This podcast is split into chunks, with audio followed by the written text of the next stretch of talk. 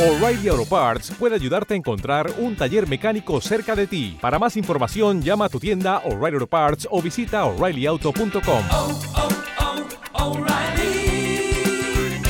oh, Parts.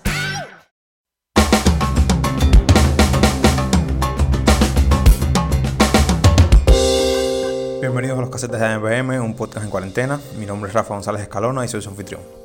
Llegamos a este segundo episodio aún sin poder salir de nuestras casas, así que volvimos a recurrir a WhatsApp y nos lanzamos a conversar sobre algo que quedó flotando en nuestro episodio piloto. ¿Es Bad Bunny feminista? Yo no soy tuyo ni de nadie, yo soy solo de mí. Para la ocasión me acompañan dos miembros del consejo editorial de Magazine AMPM, Darcy Fernández y Diana Ferreiro, y tenemos como invitada a Lázara Laura Méndez, musicóloga y colaboradora habitual de nuestra revista, y que sigue de cerca todo el mundo del reggaetón y la música urbana.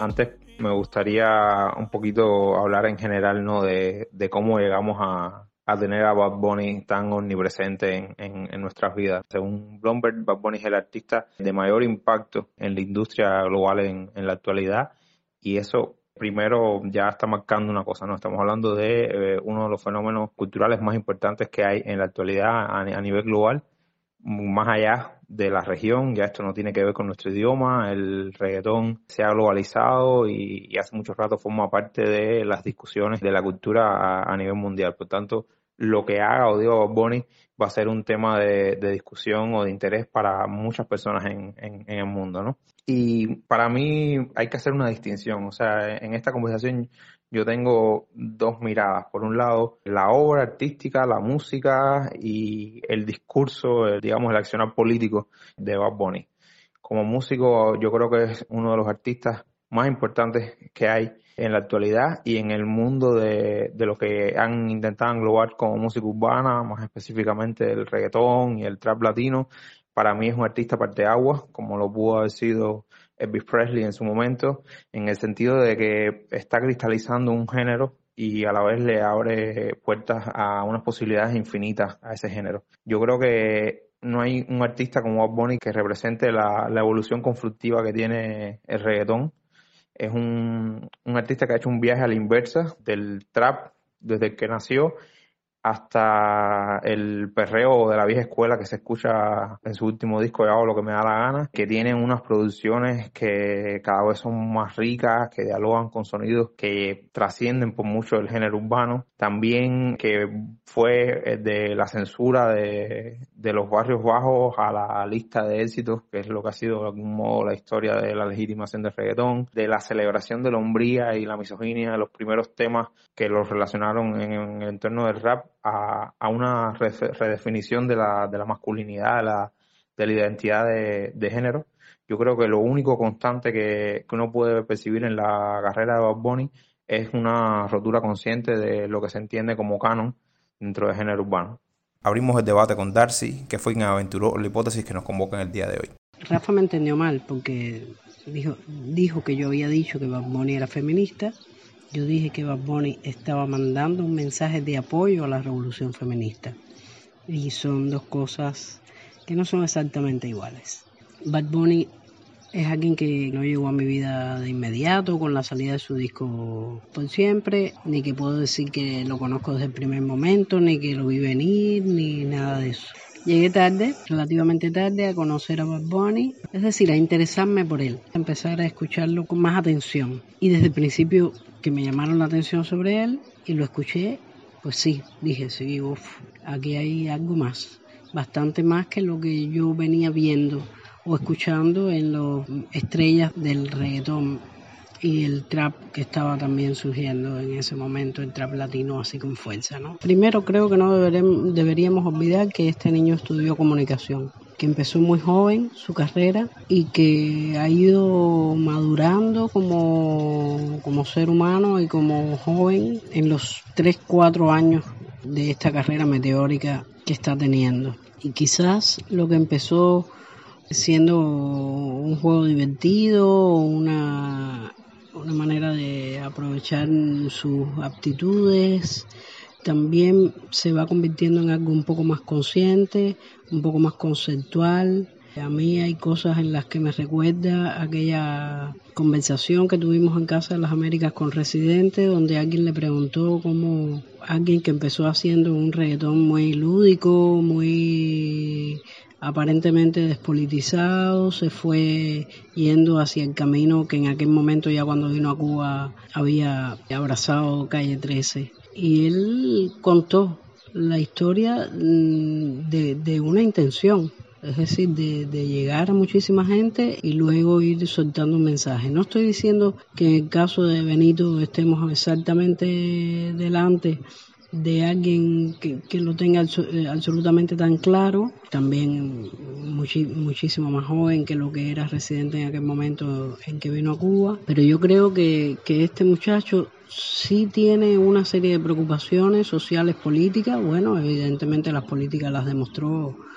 en el momento que tuvo que demostrarlas, cuando prácticamente lideró junto con, con Residente la salida de aquel alcalde de San Juan eh, innombrable. Yo creo que lo vamos a ver evolucionar hacia um, alguien muy pendiente de determinados temas que interesan a la, sociedad y al planeta y que va a aprovechar su posición de liderazgo ante los jóvenes para abrazar determinadas causas. Específicamente con respecto a su posicionamiento en el tema de la mujer, me parece que sí hay varias señales, no solo en sus canciones, donde también las veo. En el video de Yo Perreo Sola hay un mensaje explícito de ni una menos, que un cartel que se ve y no creo que sea una broma de su parte ni, ni algo cínico.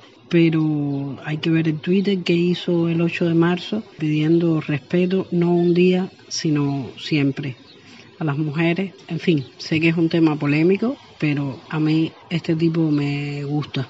Como feminista me gustaría tener conversaciones con él. Creo que no me decepcionaría.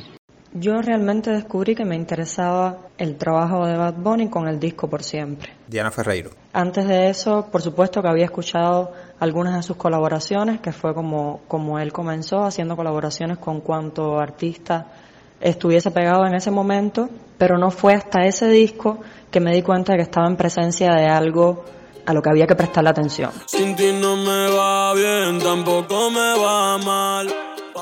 También tenemos que tener claro, por supuesto, que Bad Bunny, aunque es un artista independiente, no es un artista que trabaja solo.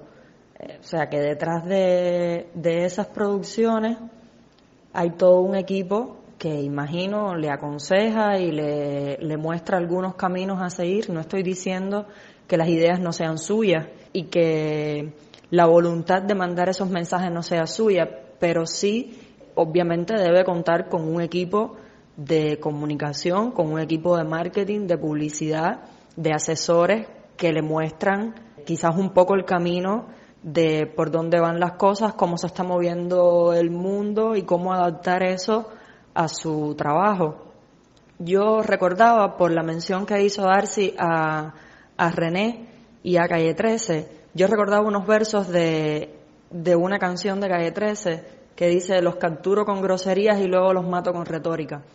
Y me recuerda también un poco los inicios de Bad Bunny y no solo los inicios, también al trabajo que está realizando actualmente en el que hay mucho lenguaje explícito en sus canciones, pero además hay otras cosas que en algunos temas hay que fijarse un poquito bien para saber que están ahí, pero en otros temas no. En otros temas está muy claro cuál es su postura, su posición frente a estos temas que tanta discusión están, están generando por estos días. Otro punto que a mí me, me, parece que es importante es que la historia muchas veces se suele ver como una sucesión continua de hechos ascendentes o una serie progresiva de, de sucesos y en realidad sabemos que, que, es un viaje que es conflictivo, que está lleno de retrocesos, de parones, de impulsos y yo creo que la obra de Bonnie es un ejemplo de eso. Como bien apuntaba Darcy, es un ser humano en construcción. Estamos hablando de una persona muy joven que solo tiene 25 años. Por lo tanto, yo creo que tiene todo el sentido del mundo que en un mismo álbum como fue por siempre encontremos dos temas tan en las antiguas como Mía, que es esa canción que tiene con colaboración con Drake, en el que puede resultar un poco misógina o posesiva en relación a, la mujer y también tiene eh, Solo de mí, que es una celebración, digamos, al empoderamiento femenino o de algún modo reivindica la identidad de la, de la mujer. En cualquier caso, yo creo que desde la parte estética, y ahí empiezo a entrar en la parte del discurso, yo creo que Bad Bunny eh, a partir de su, su discurso visual, es un, como decir, recordaba, es un antiguo estudiante de, de, comunicación, aunque no terminó por, por las razones obvias, eh, la música le, fue mucho mejor. Eh, desde lo visual eh, se ha ido construyendo una figura muy sui generis, esas gafas de gato que se pone, eh, los colores chillones que utiliza, la manicura estridente de, su, de, su, de sus uñas. Y me gusta un término que, utiliza David Marcial Pérez, un periodista que escribió un texto para El País que habla de una demolición controlada del discurso machista. Y yo creo que ahí es uno de los puntos interesantes para aportar que tiene Bob en este sentido, ¿no? De una demolición controlada del discurso machista, ¿qué tan machista o no creen ustedes que sea Bad Bunny? ¿Qué tan feminista o no creen ustedes que sea Bad Bunny? Entendiéndolo como artista y como sujeto político también. Creo que esos inicios de mi contacto con la carrera de Bad Bunny y de, y de escuchar su música, digamos que un poco más frecuente, me mostraban un cuerpo cosificado de la mujer. Esta es la Sara Laura y la Romendis eso impide que yo lo, lo clasifique como, como feminista o abandonado un feminismo, por lo menos inicialmente. Ya sé que a un artista no se debe generalizar la carrera sin tener en cuenta ciertos periodos y ciertos puntos de giros que ellos, que ellos suelen tener. Pero creo que en el, que en el caso de Bad Bunny esa, esa época fue crucial, fue la época en la que más público llegó a alcanzar, la, la época en la que en la que se unió con artistas realmente poderosos, porque también ahora recuerdo el, el featuring que hicieron con Wisin y Andel, que eso es un poco más reciente, que se llama Dame Algo.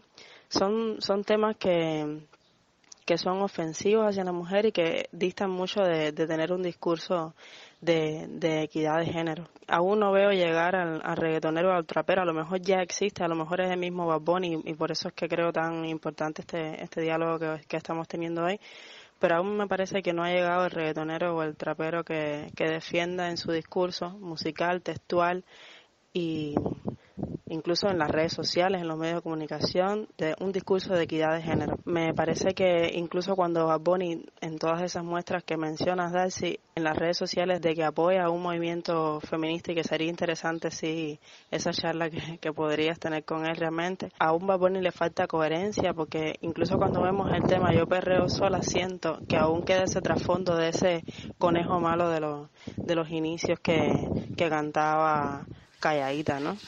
Antes tú me pichabas, tú me pichabas. Ahora yo picheo. Mm, antes tú no querías. A raíz de este tema, yo perreo sola y de este video que ha levantado toda una serie de opiniones, de juicios, de valoraciones de exactamente si Bad Bunny se está volviendo feminista o si está de pronto radicalizándose en algún sentido.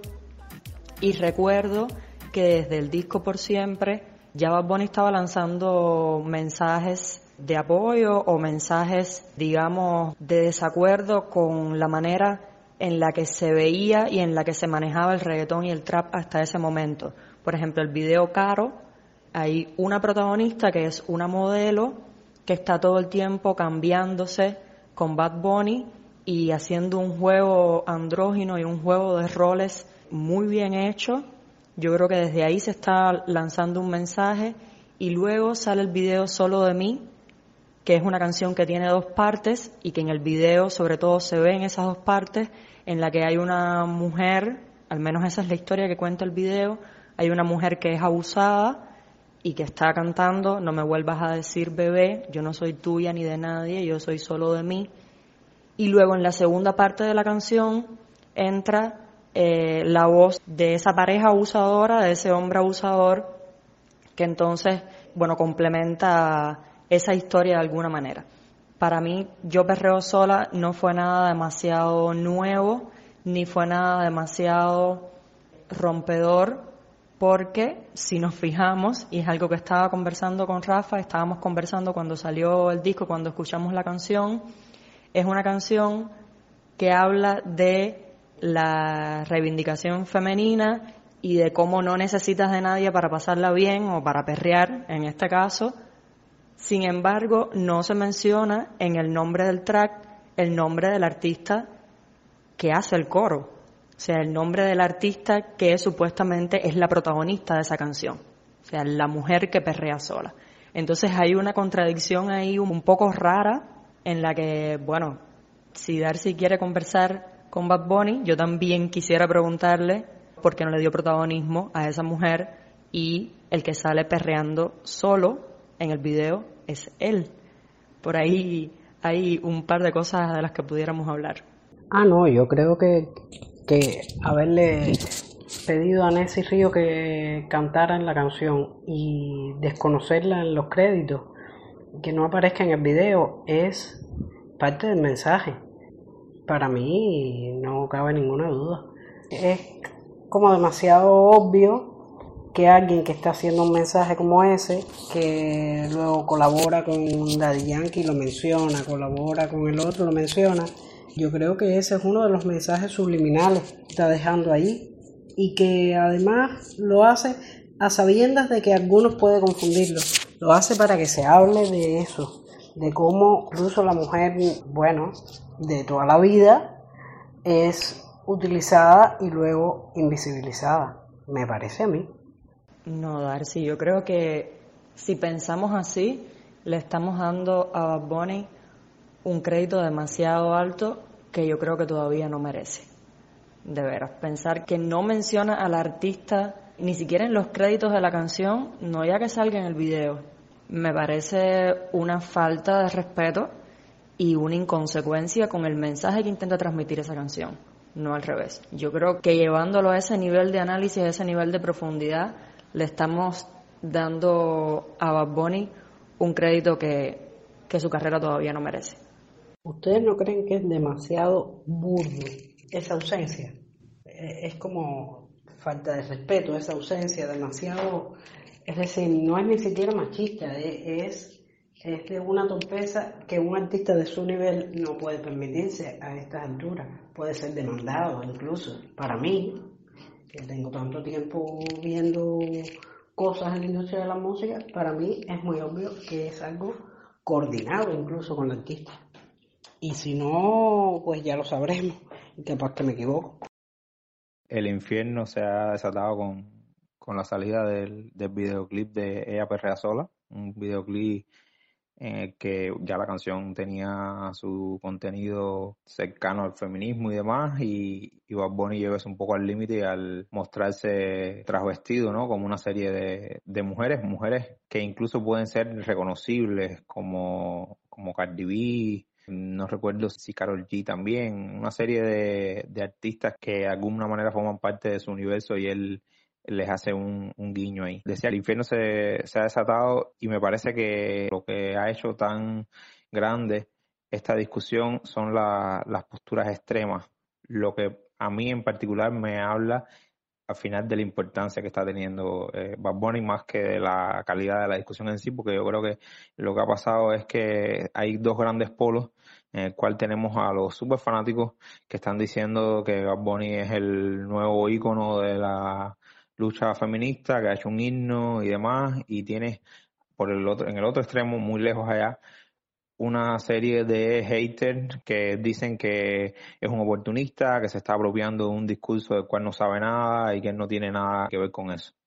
Yo realmente me siento un poco en, en, en el medio. Ciertamente me saltó ese hecho, ¿no? De que Genesis Ríos no estuviera en los créditos, que no estuviera en el videoclip, pasa ahí una cosa para, para mí, que es que no estoy de acuerdo del todo con, con el análisis que, que está haciendo Darcy. Creo, como Diana, que sería darle un, un crédito que no, no se ha ganado. Pero incluso la misma, o reformando eso, la misma Nessie ha declarado de que Bad Bunny le entregó escrita la parte que tenía que, decir, lo cual desde en el universo de los raperos es un gesto un poco fuerte porque tú le das una parte a un a un rapero y él crea sus propias rimas, improvisa y él le dio lo que tenía que, decir, o sea, e, y le dijo claramente que lo que le interesaba era su voz. O sea, él, para él, a los efectos de la producción esa, Nessie fue un instrumento más. Y entonces no sé ahí qué está pesando más, ¿no? Su legítimo apoyo a una causa que sin lugar a dudas es justa o su ego que siente que está apoyando una causa que, que, es justa. Creo, Rafa, que a lo mejor hay más matices, pero te faltó un matiz en, la, en las batallas que ha mm, traído consigo el nuevo video y, y es el los fanáticos de, de Bad Bunny que se consideran traicionados porque simplemente creen que, que, que es feminista.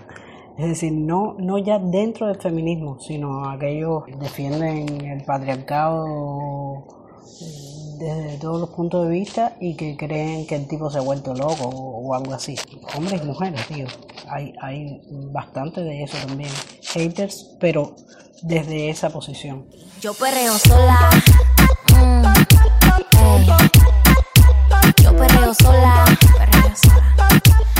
Creo que hay dos áreas en las que Bad está marcando realmente historia en el reggaetón y, el trap y está siendo realmente transgresor. La primera es como una nueva masculinidad dentro del reggaetón. Creo que por cuanto uno vería a un hombre reggaetonero, a un macho en toda regla, con las uñas pintadas, con ese estilo de al vestir. Me parece que ahí sí es el rey y el pionero. Y yo creo que obviamente, que es lo que nos trae aquí, lo otro en lo que es realmente diferente su propuesta es con el disco Yo hago lo que me da la gana, que evidentemente tiene una forma más sutil de referirse a la mujer. Quizás es hasta menos ofensivo. E incluso, no por gusto, nuevas mujeres se sienten identificadas con este discurso. Aún así, el disco Yo hago lo que me da la gana en su conjunto no me parece tampoco que sea el ejemplo a, cabalidad de un discurso feminista. Por ejemplo, a mí el, el tema este, A tu merced, me parece que sigue mostrando a la mujer como objeto de deseo del hombre, porque hay una frase que dice Baboni, ellas están buenas, pero tú estás mejor. Al final es como el tú estás mejor, es el típico cuerpo y estética femenina deseable sexualmente y me parece que al final eso no ha variado mucho. Lo que pasa es que evidentemente prima una postura quizás más, me duele decirlo, pero es más feminista.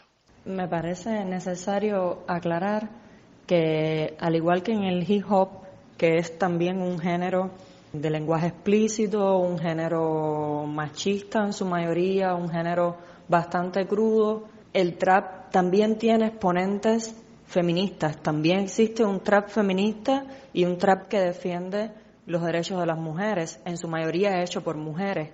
Claro, no es el trap que nos enseña el mainstream, obviamente, no es el trap que triunfa eh, más allá de una escena eh, quizás local, quizás un poquito más allá de lo, de lo local, pero no a los niveles que triunfa esta otra escena que protagonizan artistas como Bad Bunny.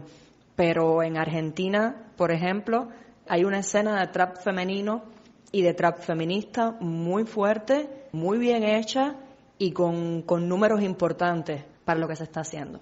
También si uno mira más allá de la obra, yo creo que, que su discurso acompaña la, discusión, no la, no la protagoniza en ningún lugar. He sentido que él se haya autodenominado como un líder del movimiento feminista, sino que está abriendo la posibilidad de, de, capitalizar una discusión que hace unos años no tenía el mismo eh, nivel de, atención y él está acercando eh, esos temas a un montón de personas que no todo el tiempo están, están mirando eso. Pensemos que hace casi 20 años un artista como, como Ivy Queen estaba hablando de estos asuntos y apenas eh, se le prestó atención en, su momento. Y, y, ha tenido que llegar todo este momento en el cual el feminismo vuelve a tener un impacto más importante en nuestras vidas para que se empiece a revalorizar un poco lo que pudo haber sido el mensaje eh, pionero de, de Ivy Queen hace 20 años atrás. El cuerpo rosario, yo te digo si tú me puedes provocar, eso no quiere decir que para yo creo que él está en una posición eh, inmejorable para, para darle camino a, a estas cuestiones de, del feminismo, o sea, para amplificar estas discusiones, pero hasta el momento, como, como dice Lázaro, yo creo que lo, lo que más ha hecho es dar su versión de la cosmovisión femenina. Bueno, entonces tú me provocaste porque lo hiciste, porque yo lo que dije en el otro audio del primer podcast fue que estaba haciendo un guiño de solidaridad a la revolución feminista, no que era el líder de la revolución feminista, ni mucho menos. Yo creo que estamos de acuerdo en que Bad Bunny es un artista interesante, en que está haciendo las cosas bien hechas, que está mostrando caminos que quizás no sabíamos que el trap y el reggaetón podía tener y que lo está haciendo de una manera impecable. Que es demasiado pronto para decir que es feminista o que está totalmente a favor de una causa o de otra, creo que es demasiado pronto. Creo que hay que esperar para saber si se trata de un, un mero ejercicio de marketing o si de verdad es un artista que cree en lo que está cantando en lo que está mostrando con su trabajo. Yo creo que al final para mí, yo perreo solo es toda una estrategia de mercado, simplemente, como el efecto sorpresa. Porque creo que no solo se debe que un artista puede ser feminista o enarbolar la bandera del feminismo solo por un tema y tampoco por un disco. Yo creo que este, esta fase es solamente la excepción de la regla dentro de todo lo que veremos. Yo perreo solo es una aguja en un pajar entre tantos temas machistas como los que se, puede ver en toda la producción de, de Bad Bunny. A ver, yo no pretendo enarbolar el discurso, un discurso puritano, pero yo doy por sentado que lo esencial para la historia de reggaetón es el perreo, pero el perreo no empodera a una mujer simplemente por el hecho de llegar a una fiesta y perrear sin necesitar a un hombre de estar disfrutando de sus movimientos, su espalda. Así que yo creo que faltaría ver qué viene después de, de yo hago lo que me da la gana, si no es simplemente como hasta el momento me parece un escalón del personaje musical que tiene Amado Bad. Me parece que, el, el siguiente paso puede ser a favor de cualquier movimiento social, incluso político, o, simplemente seguir en el mismo en la misma línea que siempre que siempre ha tratado el, el reggaetón y, el trap, que simplemente la, la gozadera, como dijo gente de zona en un tema, ¿no? es, simplemente eso, me parece. No deja de ser una estrategia arriesgada, a mi entender, porque lo venía haciendo desde hace rato, rompiendo cánones visuales, rompiendo estéticas del trap y del reggaetón solo con su imagen incluso, que aparezca de pronto en un video travestido, perreando, bailando como una mujer, es arriesgado y bueno, de ahí salieron no solo cosas buenas, sino también reacciones negativas, incluso de artistas. Hubo toda una campaña en Twitter, artistas que incluso colaboraron en el disco que, que se enojaron, por decirlo de alguna manera, con esa posición y que lo tildaron de estar denigrando el género y, de otras cosas más. Entonces, eh, por el riesgo también creo que tiene su mérito. Cuando mencionaba al principio que está en el primer lugar de este ranking que realizó Bloomberg como las estrellas eh, de más peso en, en la industria, Bad Bunny no tenía en el 2020 ninguna necesidad de hacer un gesto como este para ganar la atención de, un público que ya no, que ya no tuviera, no tuviera ganado. Él no se ha proclamado profeta ni portador del feminismo. Está amplificando esa conversación desde su obra de la manera que él entiende, con las carencias que pueda tener. Seguimos hablando de alguien muy joven que está construyendo su pensamiento. Yo creo que hasta ahora se ha demostrado ser coherente, que ha alzado su voz en una serie de asuntos críticos. Lo hizo para criticar la mala gestión del gobierno de Estados Unidos tras el paso del huracán María por Puerto Rico. Lo hizo cuando la crisis de poder que llevó a la renuncia de Ricardo Rosselló lo hizo con el asesinato de, Alexa, la joven transgénero en, Puerto Rico, y yo creo que en este sentido ha, sido bastante coherente. Quiero traer aquí para el cierre una cita de una entrevista que dio para la, revista GQ, que le preguntan sobre el, sobre el machismo en, en América Latina, y se las voy a leer directamente. Bad Bunny dice que están presentes las barreras que el machismo marca, y ahí seguirán porque los cambios no surgen de un día para otro pero creo que es cosa de cada ser humano educarse para el futuro y tratar de marcar la diferencia. No creo que lo ideal sea provocar conflictos, sino, repito, educar. Ahí está la diferencia y la clave para tirar esos muros y los géneros.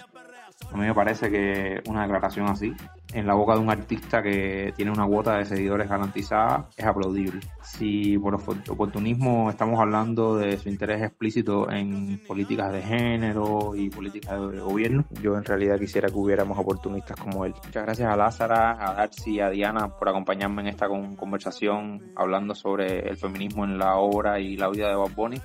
Ojalá que haya muchos más encuentros como este, que tengamos este cruce de criterios. Ojalá los próximos encuentros puedan ser en físico para poder disfrutar de ese intercambio que es tan rico cuando uno tiene la persona delante y puede ver las reacciones en su cara cuando comenta algo.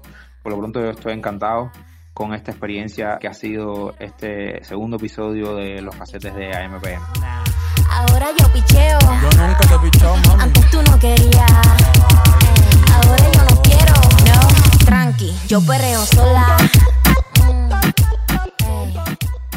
Muchas gracias por escucharnos. Este ha sido el segundo episodio de los casetes de AMPM, una producción de Magazine AMPM. Recuerda que puedes escucharnos en nuestro sitio web www.magazineampm.com, en Spotify o tu plataforma de podcast favorita, o seguirnos en las redes sociales como arroba Magazine AMPM para tener la foto más completa de lo que sucede en materia de música en Cuba.